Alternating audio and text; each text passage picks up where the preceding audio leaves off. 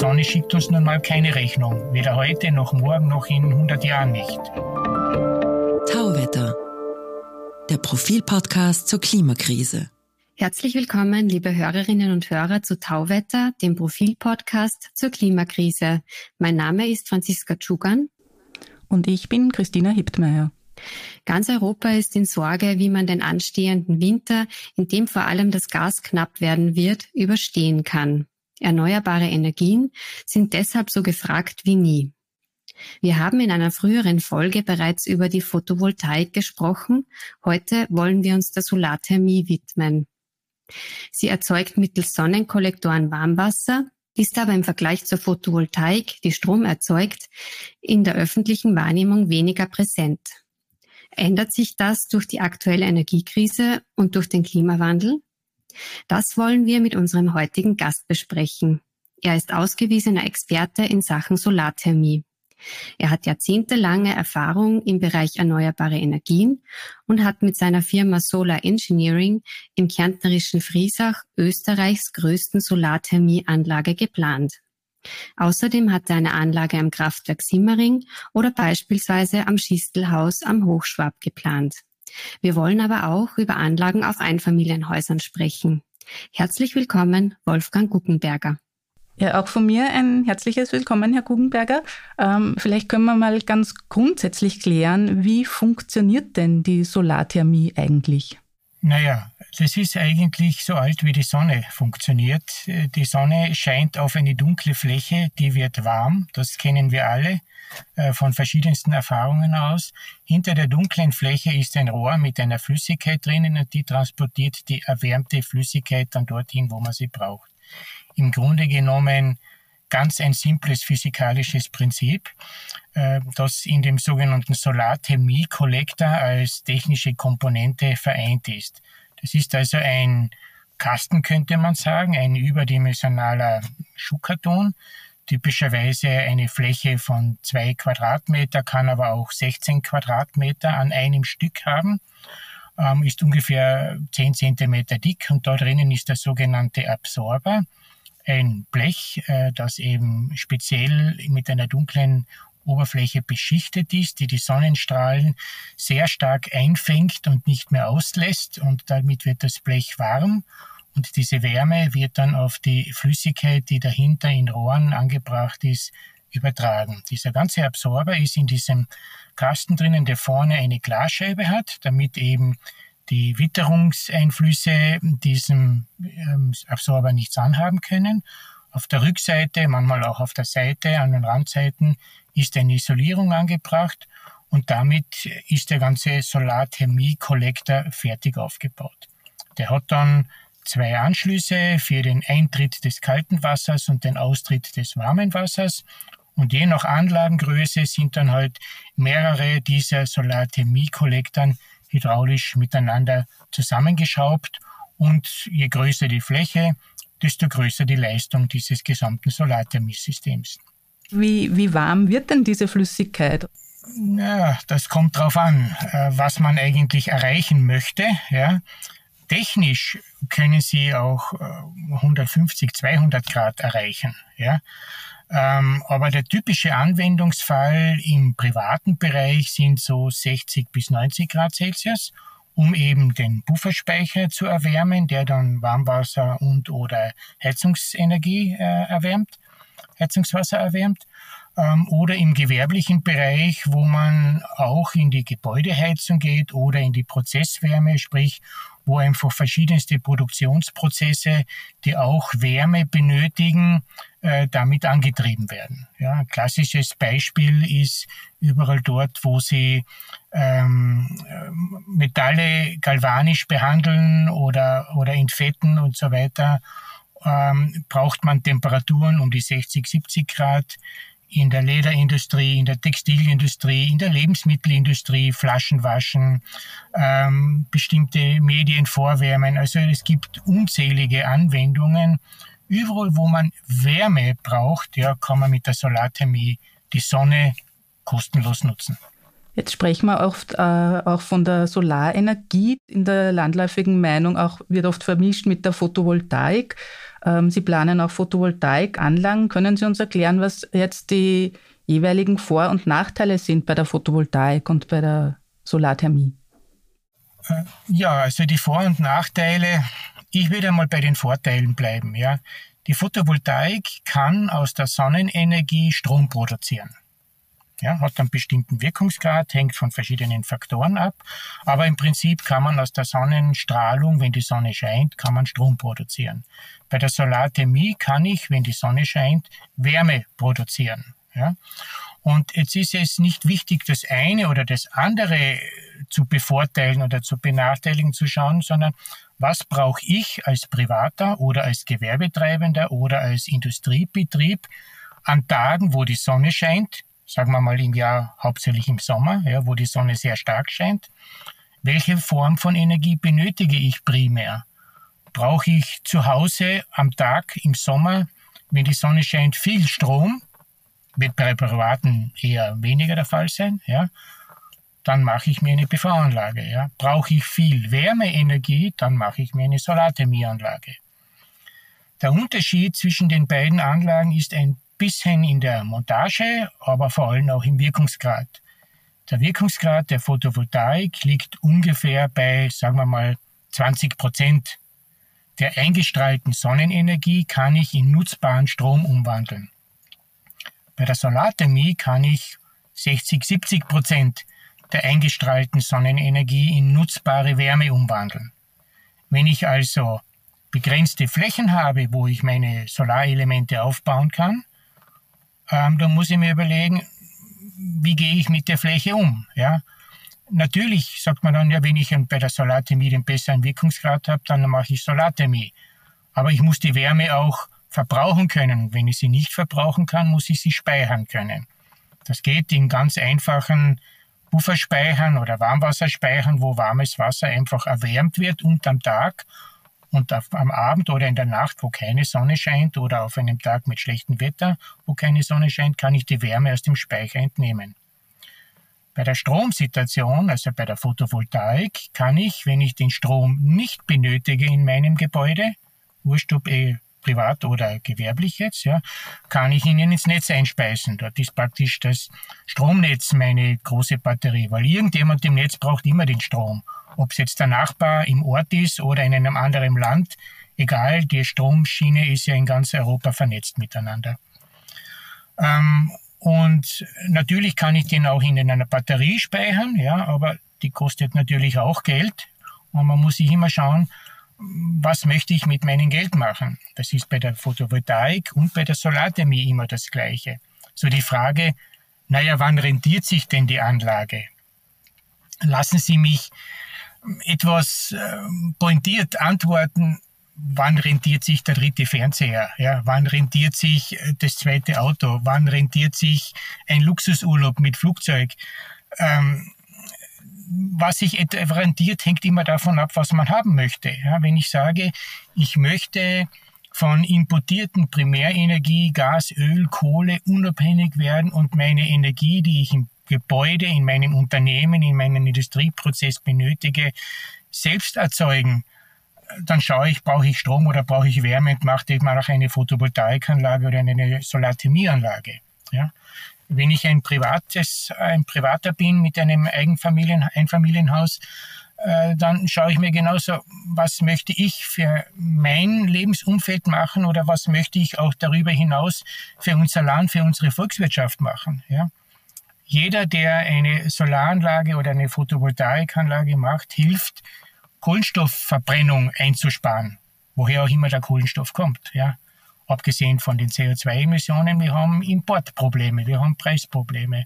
Und die Sonne schickt uns nun mal keine Rechnung, weder heute noch morgen noch in 100 Jahren nicht. Jetzt haben Sie es angesprochen, ähm, die, die Kollegin in der Anmoderation, jetzt macht sich eigentlich ganz Europa Sorgen wegen der hohen Strom- und Gaspreise.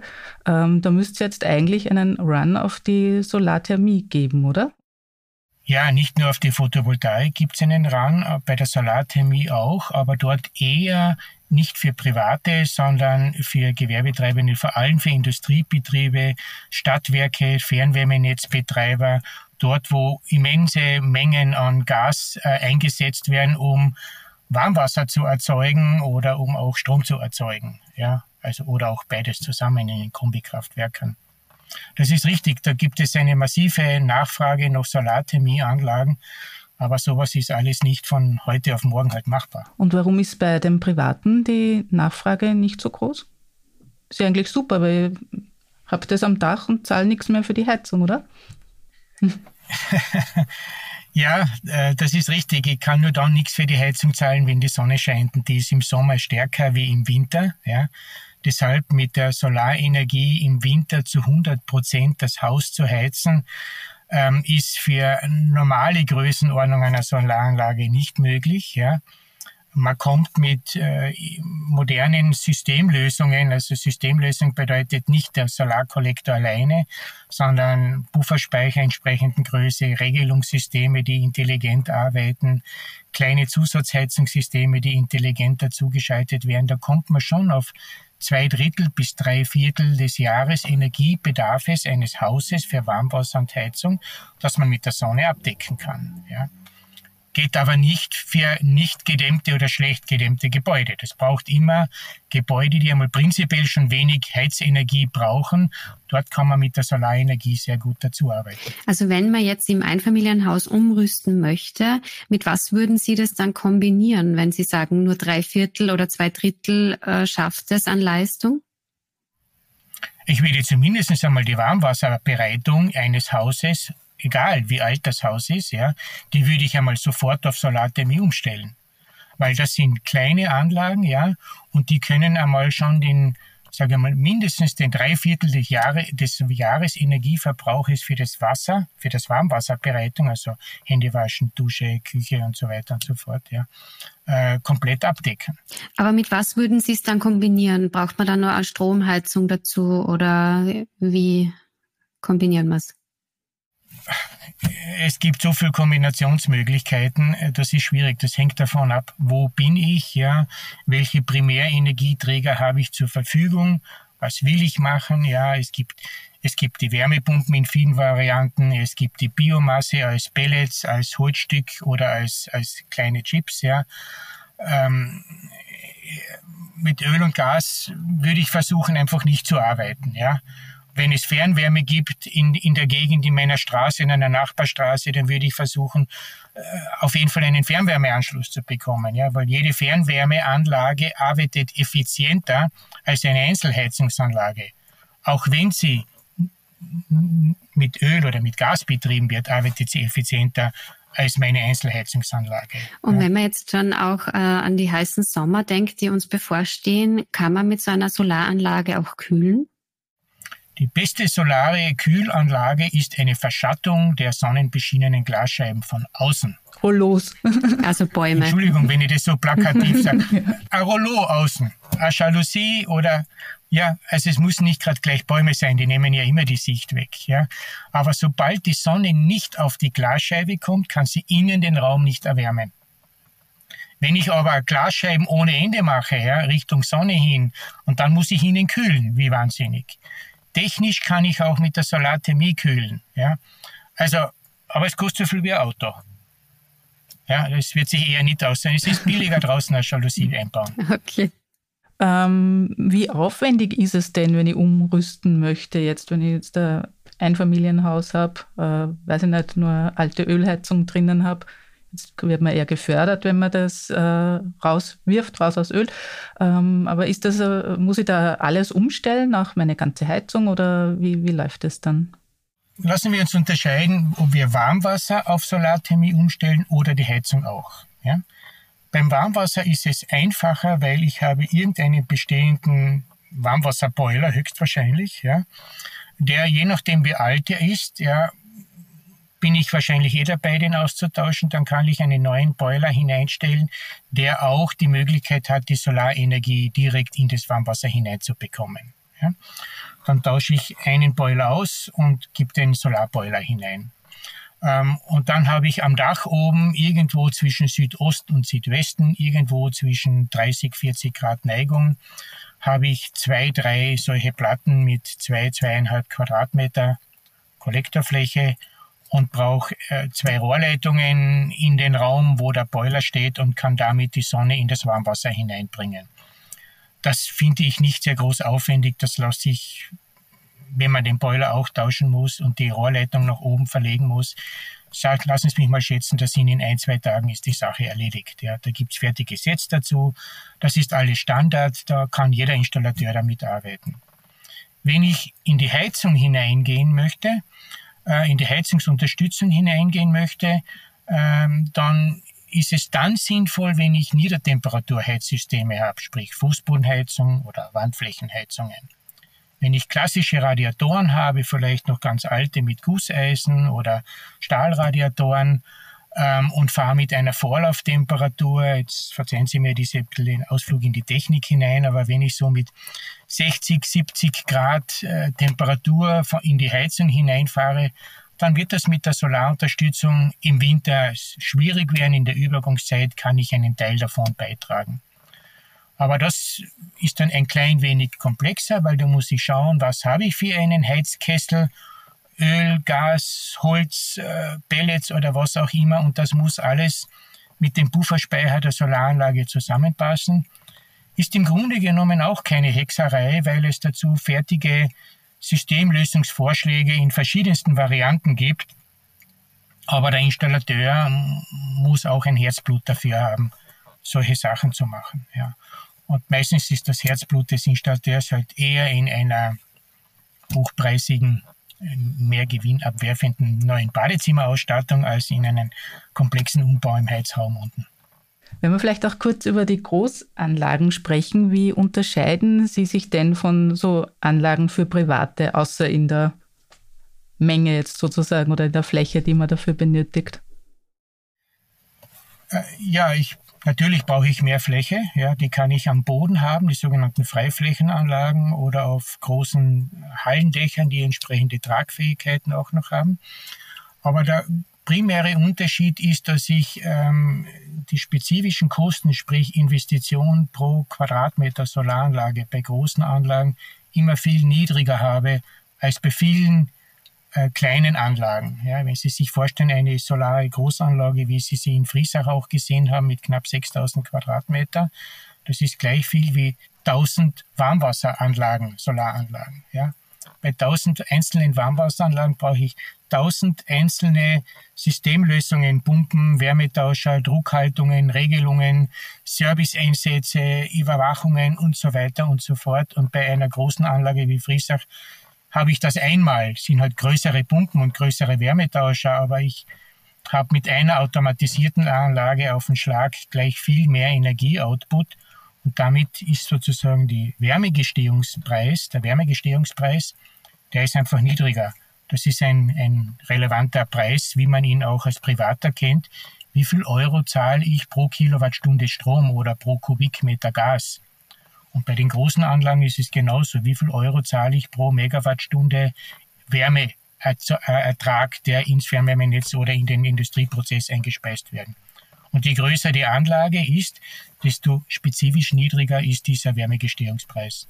Reden wir vielleicht kurz über Friesach. Das ist ja die größte Anlage Österreichs oder vielleicht mittlerweile nicht mehr, oder? Bin ich?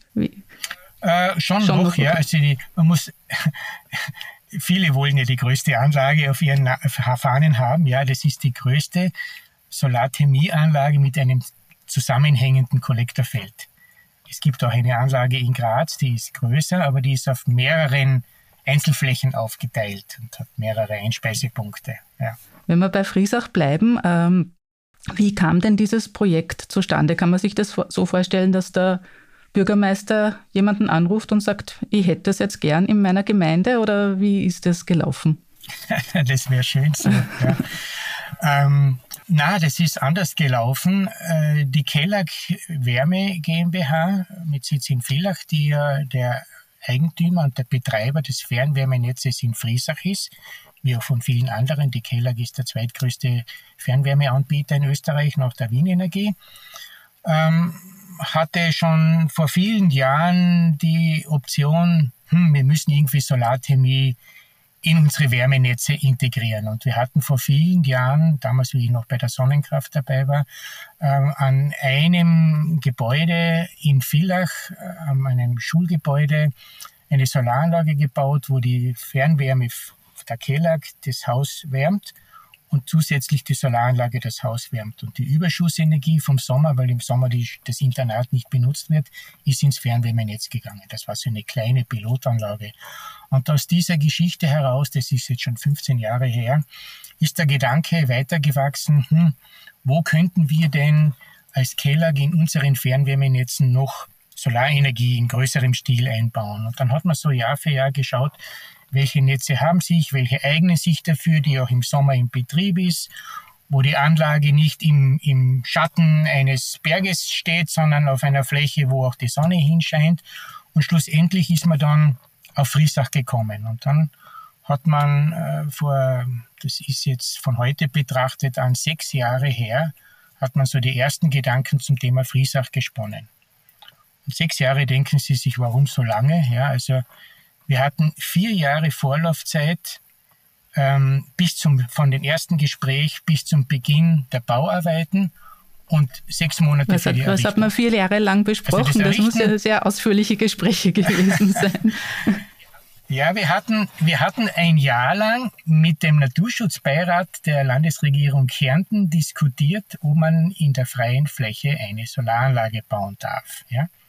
Kärnten hat die Eigenschaften, das muss ich wirklich so suffisant sagen, eine Freiflächenverhinderungsverordnung, äh, weil, weil Kärnten ein Tourismusort, da darf man keine Windräder sehen, da darf man keine Solaranlagen sehen, da darf man nicht sehen, was die schöne Kärntner Natur zerstört, ja, und dann den Boden versiegelt und dann die Touristen nicht mehr kommen, weil alles zugepflastert ist, ja. Und äh, das ist aber eine Denkweise, die in der Verwaltung viel und in der Politik noch viel stärker verhaftet ist als in der Bevölkerung. Ja.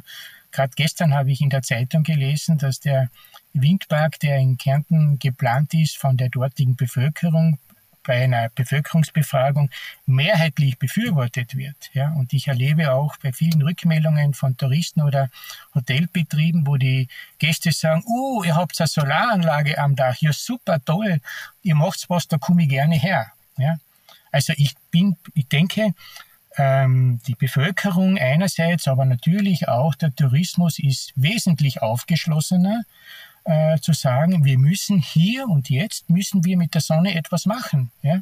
Weil ständig importierendes Gas und horrende Preise zahlen, das wollen wir nicht mehr. Und die kann nicht sagen, ich will Wärme aus der Fernwärme und Strom aus der Steckdose, aber macht es irgendwo. Ja, nur nicht hier bei uns. Wenn das alle so denken, ja, wo machen wir dann die Wärme und den Strom? Jetzt ist das, Sie haben es angesprochen, äh, Friesach ist auf die grüne Wiese gebaut worden. Ähm, der Vorwurf der Bodenversiegelung, der trifft Sie jetzt nicht oder wie würden Sie das erklären? Also, was wir am Boden versiegelt haben, sind äh, ein kleines Betonfundament für den Container, wo die ganze Technik drinnen ist. Das sind knappe 20 Quadrat. Das Grundstück hat 13.000 Quadratmeter, ja, um einmal die Größenordnung zu haben. 20 Quadratmeter haben wir eine Fundamentplatte hingelegt. Wenn wir das abräumen, die Solaranlage, da heben wir die Fundamentplatte weg und dann ist da wieder Wiese. Ja. Und die restliche Anlage, die Solaranlage, ist auf sogenannten Eisenpfählen in den Boden gerammt. So wie die Stützen der Leitplanken neben der Straße. Die werden auch in den Boden hineingerammt und darauf wird dort ein Kollektor montiert.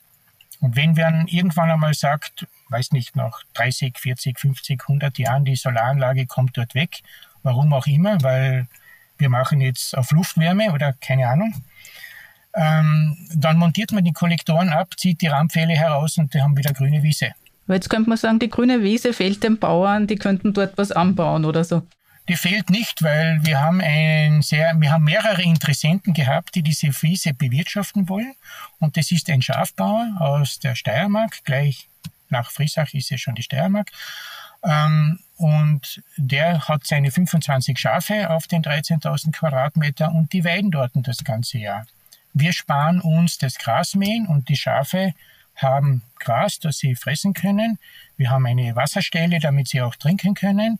Und wenn es ihnen zu heiß ist, legen sie sich in Schatten vom Kollektor und dösen dort vor sich hin und das ist wunderbar. Und wenn ich das mit der Wiese daneben vergleiche, die ein anderer Bauer dort pflegt, wo er praktisch nur Grünschnitt macht für äh, die Kühe, für die Viehwirtschaft, ja, dort haben sie eine monotone grüne Wiese und bei uns am Solarfeld, da wächst alles, ja.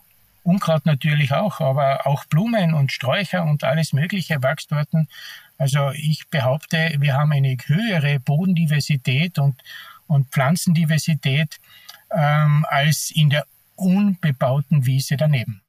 Ähm, jetzt gilt das Friesach eben auch als, als Vorzeigeprojekt. Ähm, werden auch Exkursionen dorthin gemacht. Was ist denn so das Besondere an dieser Anlage? Ja, ich denke, das sind drei interessante Themen, die wir da erstmalig gemacht haben, aus Sicht von österreichischen Anlagen, die äh, das Besondere dann machen. Einerseits ist es die Finanzierungsform von großen solarthermischen Anlagen, wo hier mit einem Bürgerbeteiligungsmodell gearbeitet wurde, das sehr reges Interesse gehabt hat und wo auch mehr Interessenten waren, als eigentlich äh, Projektvolumen verfügbar war. Und das auch, wir merken auch, dass das bei anderen Anlagenprojekten auch sehr gut angenommen wird. Das hat einen Vorteil, dass natürlich auch die Verbindung der örtlichen Bevölkerung mit dieser Anlage, mit dem Bauverfahren äh, ganz eine andere ist, als wenn das vor die Nase hingesetzt wird. Das Zweite ist, wir haben einen kleinen Teil, circa zwei Prozent der Gesamtfläche, mit Photovoltaikmodulen belegt, neben den großen Solarthermie-Kollektoren. Und damit können wir jeden Tag, äh, wenn die Sonne scheint, genau so viel Strom erzeugen, wie wir für den Antrieb der Umweltpumpen benötigen. Das heißt, wir sind eigentlich äh, komplett autark von der Energieaufbringung für die Erzeugung und für den Transport dieses warmen Wassers. Und der dritte Punkt ist der Pufferspeicher, vor allem die zweifache Nutzung des Pufferspeichers. Der hat ja ein Volumen von einer Million Liter. Im Sommer, Frühjahr und Herbst wird er verwendet, um eben die Solarenergie, die unterm Tag, vor allem zum Mittag, viel mehr produziert wird, als man im Fernwärmenetz benötigt, aufzunehmen. Und in den, in den Nachtstunden oder bei schlechtem Wetter gibt es dann, äh, gibt der Pufferspeicher dann die Wärme an das Fernwärmenetz ab. Das ist äh, klassischer Vorgang. Dazu kommt, dass wir im Winter, äh, wenn es besonders kalt ist und das Fernwärmenetz wirklich äh, der Kessel aus allen letzten Löchern pfeift, ja, und massiv viel Energie produzieren muss, dass man hier den Pufferspeicher als sogenannten Spitzenlastspeicher benutzen kann. Das heißt, in den Nachtstunden wird überschüssige Wärme aus den Biomassekesseln in den Pufferspeicher eingeladen und in den Morgenspitzen und in der Mittagsspitzen kann parallel zum großen Kessel auch aus dem Pufferspeicher Energie entnommen werden und das entlastet die gesamte Heiztechnik bei der Fernwärme auch. Gehen wir vielleicht noch weg aus Kärnten und nach Wien. Beim Kraftwerk Simmering äh, von der Wien Energie denkt man ja zuerst an Gas, aber auch dort haben Sie eine Solarthermieanlage geplant. Bringt das überhaupt was oder ist es eher ein bisschen Greenwashing, wie man das so schön nennt? Also diese Solaranlage am Kraftwerksblock Simmering 1 ähm, ist so groß, wie die Dachfläche eine Möglichkeit bietet. Ja, und dieser Kraftwerksblock ist halt vor allem hoch, 70 Meter hoch. Und oben haben wir 700 Quadratmeter Kollektorfläche untergebracht. Das war technisch ein bisschen Herausforderung, die Anlage da oben in der Höhe zu montieren, aber spannend und machbar. Und damit wird das Wasser vorgewärmt, das in das Fernwärmenetz eingespeist wird, weil ja das Netz in Wien ist sehr lang, sehr groß, sehr alt, hat überall wieder wo ein paar lecke Stellen und da haben sie immer wieder einen Wasserverlust. Und bisher wurde das Wasser einfach kalt eingespeist und jetzt wird es mit der Sonne vorgewärmt und schon warm eingespeist. Ja?